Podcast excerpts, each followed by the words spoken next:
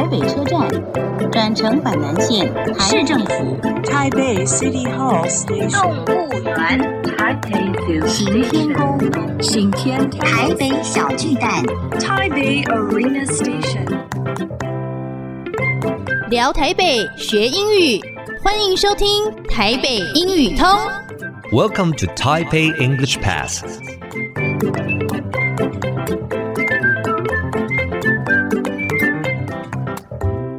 Hello, everyone. Welcome to Taipei English Pass. I'm your host, Kenneth Chi. 欢迎收听台北英语通，我是齐斌老师。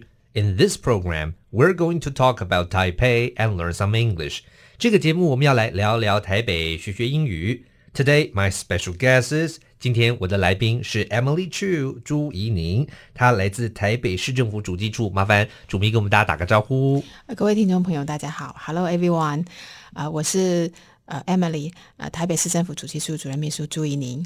好，那么主秘，我想请教一下啊，在前一集您跟我们提到说，我们主计处主要服务市民，就是很多数据嘛，嗯、然后呢、呃，很多人开店啦，或者是呃做研究都需要的数据。那有没有哪一些数据是跟我们这个 everyday life 每天的日常生活都超级相关的？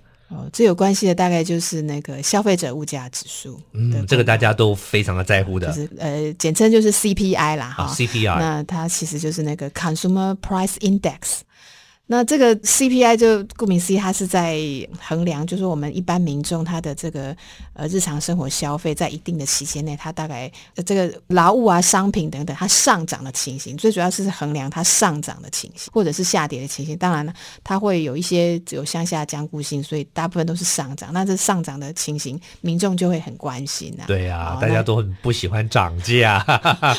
不过它是一个平均的衡量啊、哦，就是我们有查呃十一。住行等跟民众生活日常生活有关的，大概呃每一个月都会查到三百八十几个项目群。好，那这些可能是比如像劳务的保姆费，那比如像商品的呃食物类或者是家外食物等民众很有相关的这些劳务商品的价格，然后再去观察变动的情形。哦，那我们台北市这个指数如何？好吗？呃，它这个不是在衡量好坏，就是说它是真的去反映真实的情形啊。哈、嗯，整体来讲是整体的平均呐、啊。那有的涨，有的没有涨，有的是跌。那不过这个台北市的物价指数跟台湾其他城市或地区比较起来，有很大的差距吗？还是都差不多？呃，整体的走势来讲是一致的。那目前以涨幅，就是近三个月的单月的涨幅来看的话，我们还是低于台湾地区哦，低于整个全国的情形。所以相对来说，台北市的物价还是蛮稳定的，算稳定的。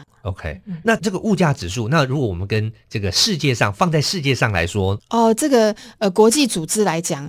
大部分他们在收集很多呃，不管是经济 OECD 也好啦，或者是一些呃财经的组织，他们也都会非常关心世界各国还有一些大城市的一些物价指数上涨的情形，因为这个是基本的经济数据嘛。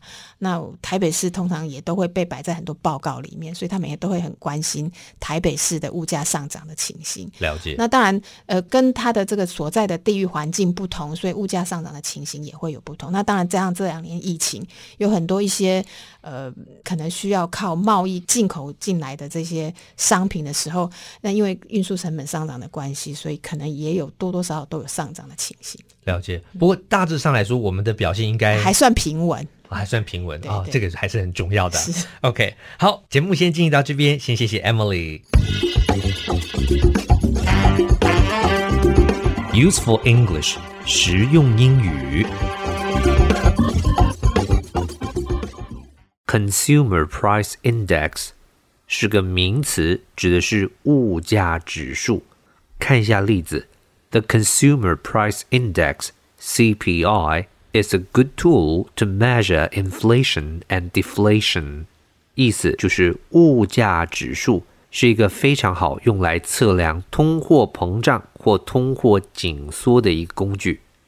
再来练习一次：Consumer Price Index or CPI. Okay, that's all the time we have for today. 最后，请记得每日五分钟台北英语通。我是齐斌老师。Until then, see you next time.